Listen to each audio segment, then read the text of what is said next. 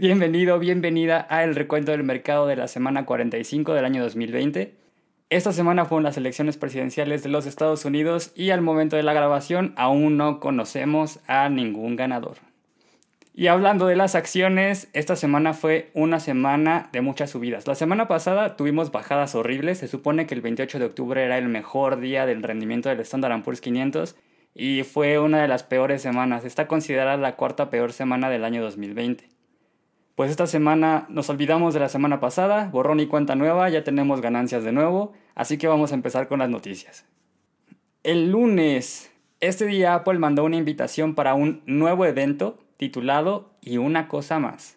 No dijeron directamente el motivo de la presentación, pero podemos especular un poco. Ya presentaron iPhones, ya presentaron iPads, ya presentaron Apple Watch, ya presentaron los HomePods, Dijeron que el próximo año van a renovar la línea de AirPods y entonces lo único que nos queda de los productos actuales son las computadoras, a menos de que nos sorprendan y hagan algo nuevo, pero no creo.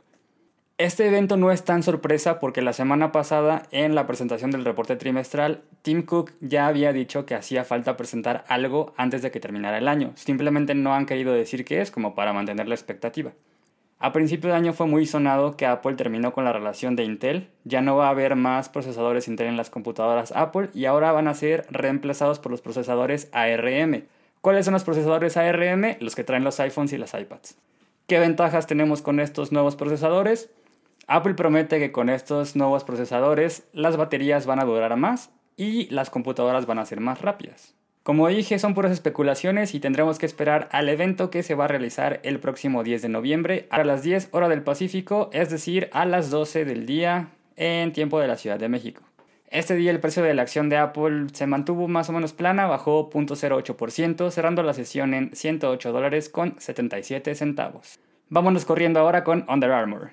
Este día Under Armour nos sorprendió porque anunció que va a vender la aplicación MyFitnessPal a la empresa privada Francisco Partners. Y no solo eso, también dijeron que van a desaparecer la red social Endomondo a finales del 2020. Recordemos que Under Armour compró MyFitnessPal en 2015. Esta aplicación le costó nada más y nada menos que 474 millones de dólares. Este mismo año también adquirió a la red social Endomondo por 85 millones de dólares. A partir de aquí, Under Armour intentó mantener presencia digital con estos dos productos, pero en 2017 dieron una mala noticia relacionada a este mundo digital porque despidieron a 24 personas, según que para mantener a la empresa financieramente saludable. Pues ahora este año tomaron la decisión de desaparecer a Endomondo y vender a MyFitnessPal porque muchas personas están utilizando estos nuevos servicios de aplicaciones para hacer ejercicio en casa. En la pandemia todos están buscando nuevas alternativas para poder ejercitarse sin usar gimnasios porque están cerrados. Con más personas significa más usuarios, más usuarios significa más información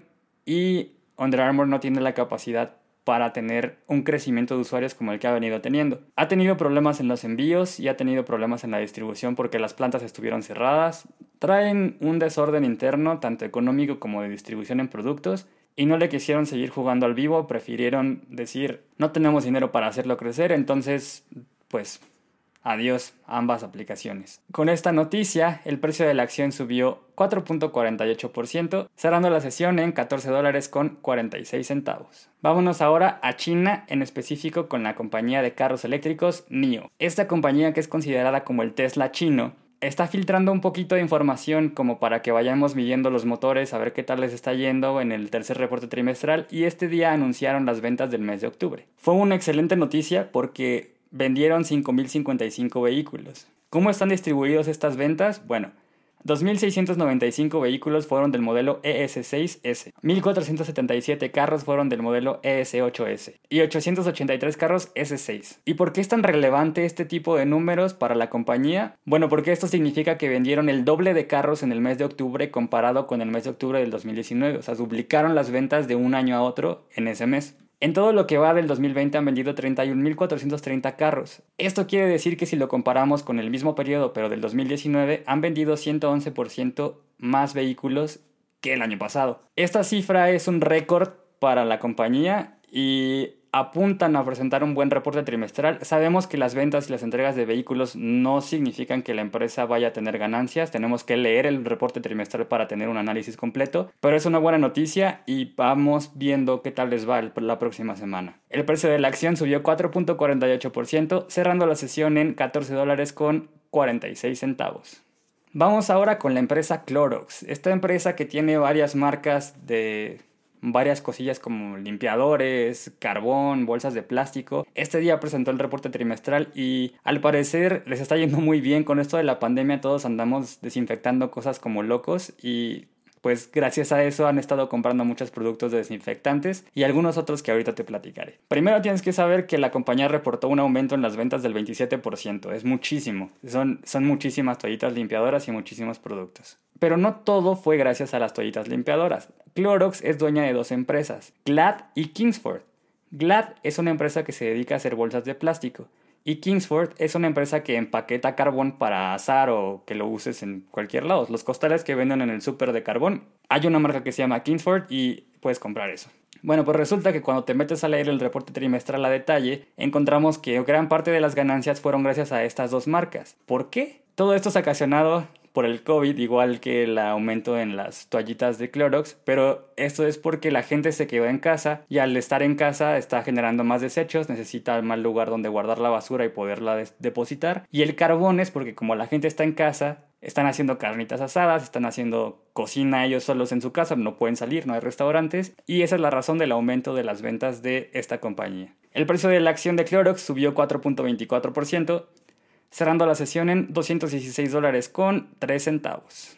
Vamos ahora con dos de las empresas más grandes en Estados Unidos, dueñas de centros comerciales. Pennsylvania Real Estate Investment Trust y CBL Associates, que entre los dos son dueños de aproximadamente 130 centros comerciales en todo Estados Unidos, este día se declararon en bancarrota. Con esto de la pandemia ya no hay gente que está yendo a los centros comerciales, hay muchas empresas, muchas marcas de ropa o tiendas en los centros comerciales que no están pagando renta y que incluso ya han tenido que presentar ellos su declaración de bancarrota y esa es la razón por la cual estas empresas están viendo afectadas. Al no haber gente y no tener clientes que les renten los locales, pues es la combinación perfecta para la quiebra. Ocasionado por la falta de gente en los centros comerciales, CBL ya tiene una deuda de mil millones de dólares. Y Prey solo se declaró en bancarrota para prevenir, porque sabe que no van a abrir en un futuro próximo y pues el dinero se les está acabando. El precio de la acción de CBL bajó 40.79%, cerrando la sesión en 9 centavos, mientras que el precio de la acción de Prey subió 0.20%, cerrando la sesión en 50 centavos. Así terminamos el lunes y vámonos al martes.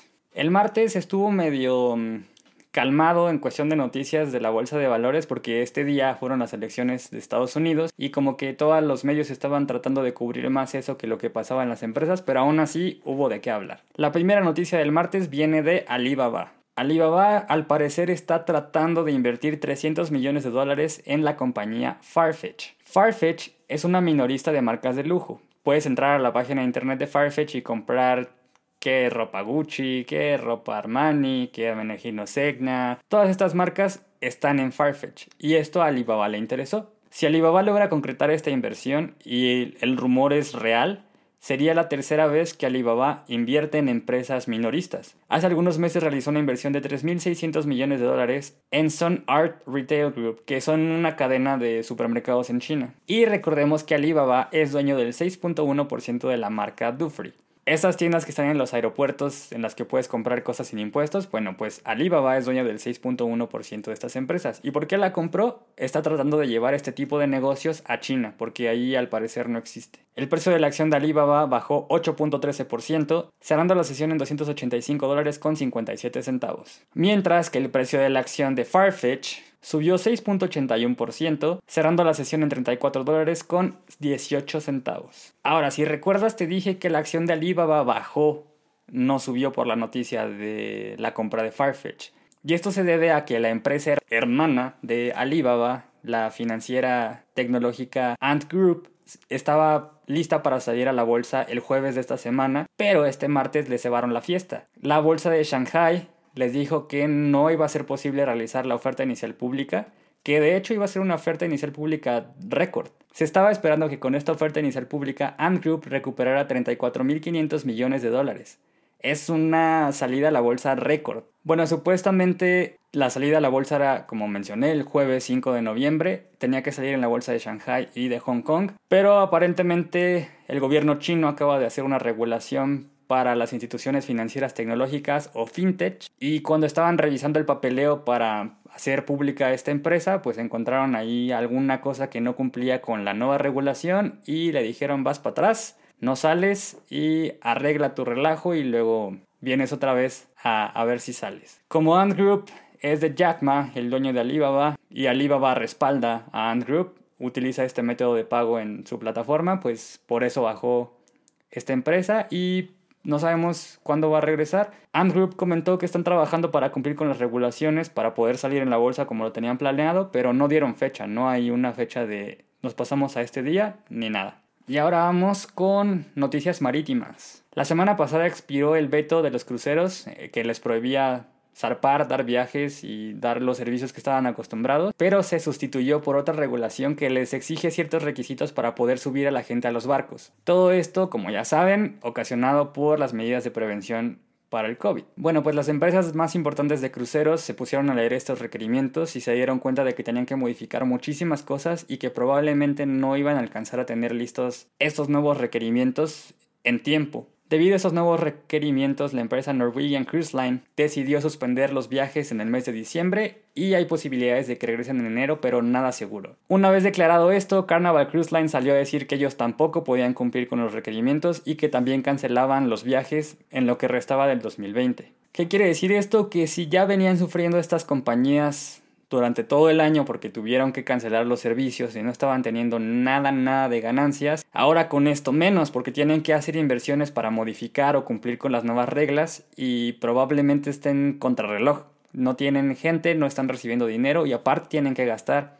Entonces vamos a ver qué tal les va. Hay que seguir de cerca estas empresas. Ya algunas están un poco endeudadas, así que Básicamente están contrarreloj, a ver si pueden dar viajes antes de que se les acabe el dinero. El precio de la acción de Carnival Cruise Line subió 1.18%, cerrando la sesión en 13 dólares con 71 centavos. Mientras que el precio de la acción de Norwegian Cruise Line subió 2.10%, cerrando la sesión en 16 dólares con 51 centavos. Vamos ahora con la marca de carros italiana Ferrari que este día presentó el reporte trimestral. En este reporte trimestral Ferrari presentó un EPS earnings per share o utilidad por acción de 92 centavos de euro, mejor a los 90 centavos de euro presentados en el 2019. En el caso de los ingresos, estuvo 3% abajo del año pasado, quedaron en 315 millones de euros, y los envíos bajaron 161 unidades. Esta baja de envíos se debe a que por la pandemia tuvieron que cerrar casi 7 semanas las plantas y van un poquito atrasados en producción.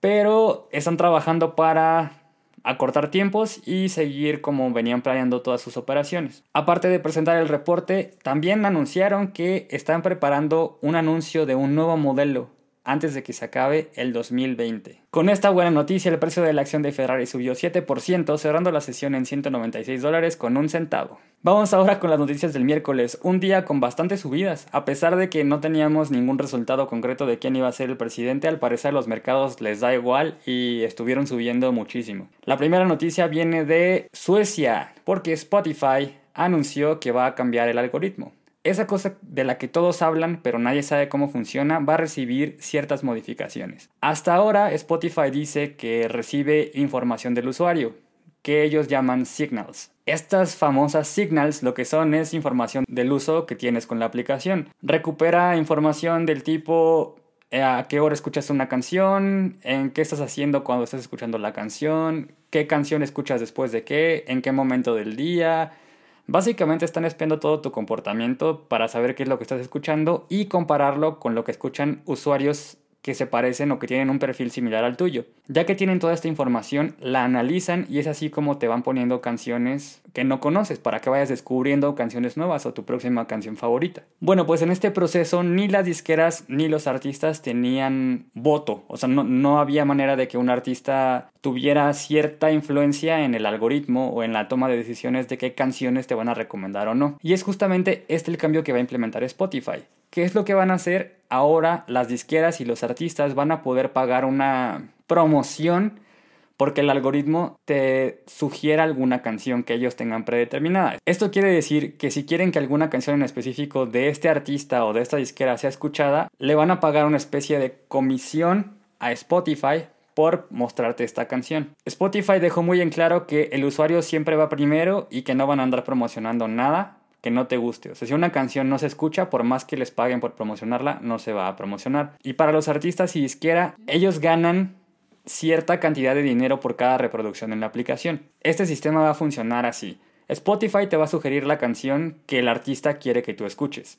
Si tú la escuchas y la canción empieza a gustar, entonces le van a cobrar una parte de comisión de lo que le pagan por la reproducción. Es decir, en lugar de, no sé, pagarle un dólar, le van a pagar 80 centavos y Spotify se queda con los 20. No son cifras exactas, pero algo así va a funcionar. De esta manera Spotify se asegura de que la canción que gustó a las personas siga siendo reproducida y le garantiza al artista que no va a pagar por una promoción que no va a funcionar. Este servicio se va a usar primero como fase beta o fase de experimentación en el servicio de radio y de Autoplay y posteriormente si funciona lo van a implementar en todas las funcionalidades de la aplicación.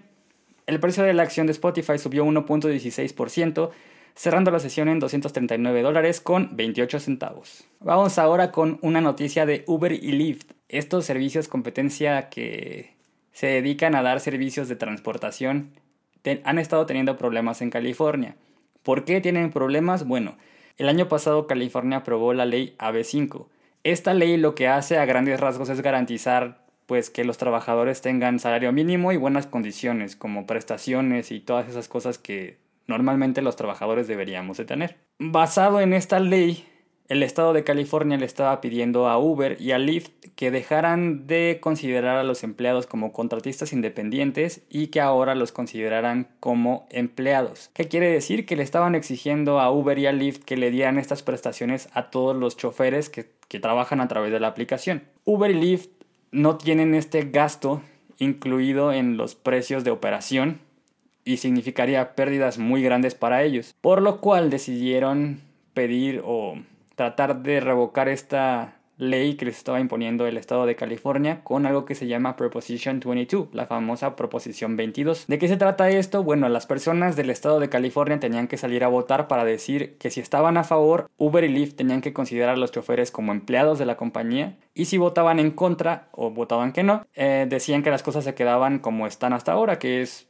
el usuario pide el Uber, el Uber que está ahí manejando pues es una persona que es independiente de Uber, solamente usa la plataforma, pero no tiene ninguna relación directa con Uber. En el caso de que Uber y Lyft fueran obligados a hacer el cambio de empleado a contratista, etcétera, etcétera, estimaban que iban a tener que subir las tarifas en el estado de California entre 25 y 111%, porque pues ese gasto se tenía que trasladar a los usuarios. Ellos no tienen manera de, de pagar este tipo de prestaciones. Las votaciones fueron el 3 de noviembre, un día después de las votaciones presidenciales, y en el conteo preliminar la gente decidió que no, que Uber y Lyft podían seguir trabajando tratando a los empleados como eh, contratistas independientes, pero sí van a tener que garantizar un salario mínimo y dar algunos seguros para compensar a las personas. Con esta noticia el precio de la acción de Uber subió 14.59%, cerrando la sesión en 40 dólares con 99 centavos. Y el precio de la acción de Lyft subió 11.28%, cerrando la sesión en 29 dólares con 19 centavos.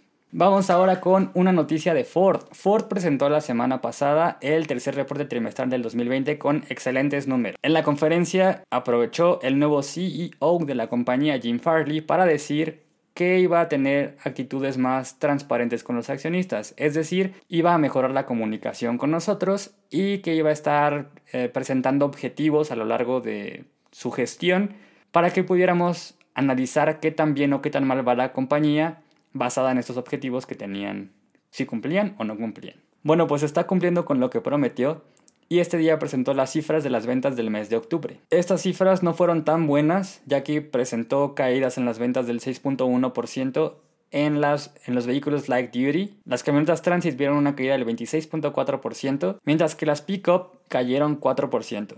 Jim Farley anunció que este tipo de datos van a ser compartidos con los inversionistas cada mes y trimestralmente para seguir teniendo acciones transparentes con los inversionistas. Pero esto no le gustó a nada a los inversionistas y el precio de la acción de Ford cayó 3.05%, cerrando la sesión en 7 dólares con 64 centavos. Vamos ahora con una noticia del laboratorio Biogen. Estamos en pandemia y lo único que queremos es la vacuna del COVID pero nos olvidamos que existen otras enfermedades que también necesitan ser atendidas. Este día los científicos de la FDA catalogaron como seguro y efectivo el tratamiento alternativo que están desarrollando para combatir el Alzheimer. De ser aprobado este tratamiento por la FDA, sería el primer tratamiento nuevo para el Alzheimer en 20 años. La empresa reportó que al someterse a este tratamiento, las personas que tengan este tipo de enfermedad van a poder hacer acciones como llevar sus finanzas personales, hacer aseo de la casa, lavar ropa y sobre todo poder salir solos sin ningún problema. Porque lo que hace este tratamiento es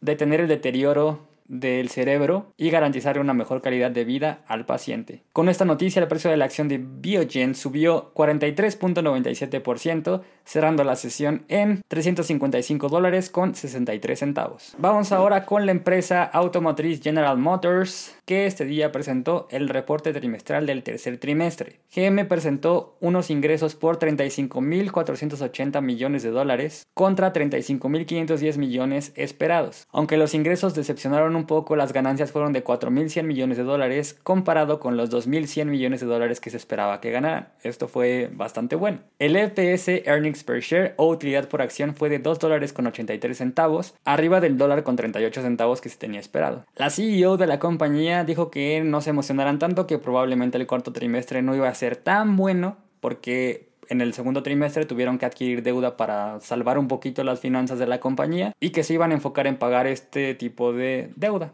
Entonces vamos a ver qué tal las ventas para ver si logran superar un poquito las expectativas. Con respecto a los dividendos, dijeron que sigue la suspensión y que si llegaran a seguir las cosas como van hasta ahora, podríamos recibir los dividendos otra vez a mediados del 2021. El precio de la acción de GM subió 5.39%, cerrando la sesión en 37 dólares con 14 centavos.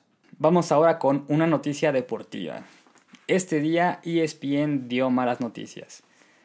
Jimmy Pitaro, miembro de la mesa directiva de ESPN, anunció que tendrán que despedir a 300 empleados. ¿Por qué se tiene que hacer este despido? Bueno, pues Disney es dueño de ESPN y Disney anunció hace algunos meses una reorganización. Esta reorganización está basada en darle prioridad al servicio de streaming Disney Plus. Como consecuencia de que la gente ya no está viendo tantos deportes y están migrando a estos servicios de streaming, pues desafortunadamente tuvieron que hacer recortes para hacer modificaciones en la estructura de la empresa y tratar de darle a los aficionados del deporte una nueva experiencia. Con todo y las malas noticias, el precio de la acción de Disney subió 1.51%, cerrando la sesión en 126 dólares con 96 centavos. Vamos ahora con otra noticia de Uber, que este día presentó el tercer reporte trimestral del 2020. La pérdida por acción fue de 62 centavos de dólar contra los 60 esperados, entonces tuvieron una pérdida un poquito más grande. Los ingresos fueron de 3.130 millones de dólares, aquí sí superaron la expectativa porque se esperaba que tuvieran ingresos por 3.070 millones de dólares. Con todo esto, el precio de la acción de Uber subió 2.37%, cerrando la sesión en 41 dólares y 96 centavos. Este día la empresa Peloton también presentó su reporte trimestral.